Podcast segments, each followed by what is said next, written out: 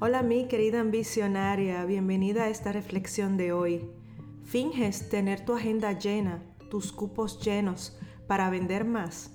Hoy quiero compartirte esta breve reflexión sobre cómo se abusa del principio de influencia de escasez.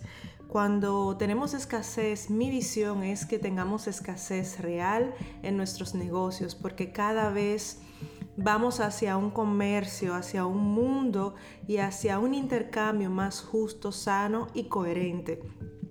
Y pensar hoy que se nos pide eh, morir y alinearnos. Te voy a compartir eh, un breve fragmento de una sesión que tuve ayer con una clienta donde ella me comentaba, te doy un poco de contexto porque me gusta explicarte brevemente las cosas, ella me explicaba que estará un par de meses en unas actividades muy importantes para su familia que involucran a sus hijos y había decidido llenar su agenda hasta el mes de noviembre de este año.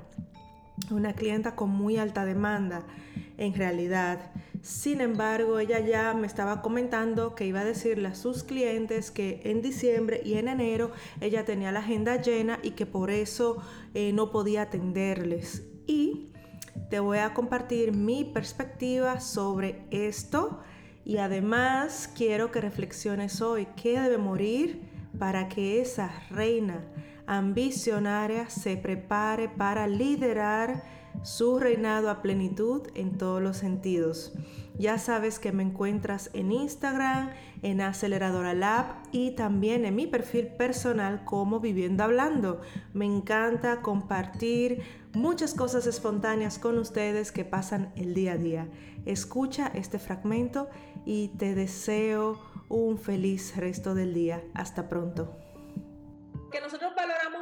profesionales que se dan su tiempo libre. ¿Por qué? Porque produciste suficiente dinero para poder permitirte el tiempo libre. O sea, yo, yo no valoro a una gente que está todo el tiempo trabajando. Yo valoro a una gente que pasa tiempo con su familia. Digo, si tengo que aprender de alguien que esté más adelante de mí, que pasa tiempo con su familia, que viaja, que toma vacaciones, yo valoro eso porque esa persona demuestra una capacidad de organización y de producir dinero para poderse permitir lo que, el estilo de vida que quiere tener. Es decir, yo me puedo no, no trabajar en diciembre, porque yo trabajé para eso, para organizarme trabajar a ese nivel y disfrutar a ese nivel, lo que para mí es importante. O sea, yo lo veo desde otro punto de vista. Prioridades. Este mes no trabajo porque no tengo tiempo, tengo otras prioridades de vida. Y mi, y mi negocio no se cae, mi vida no se cae, no me falta dinero para todo lo que necesito porque yo me organicé.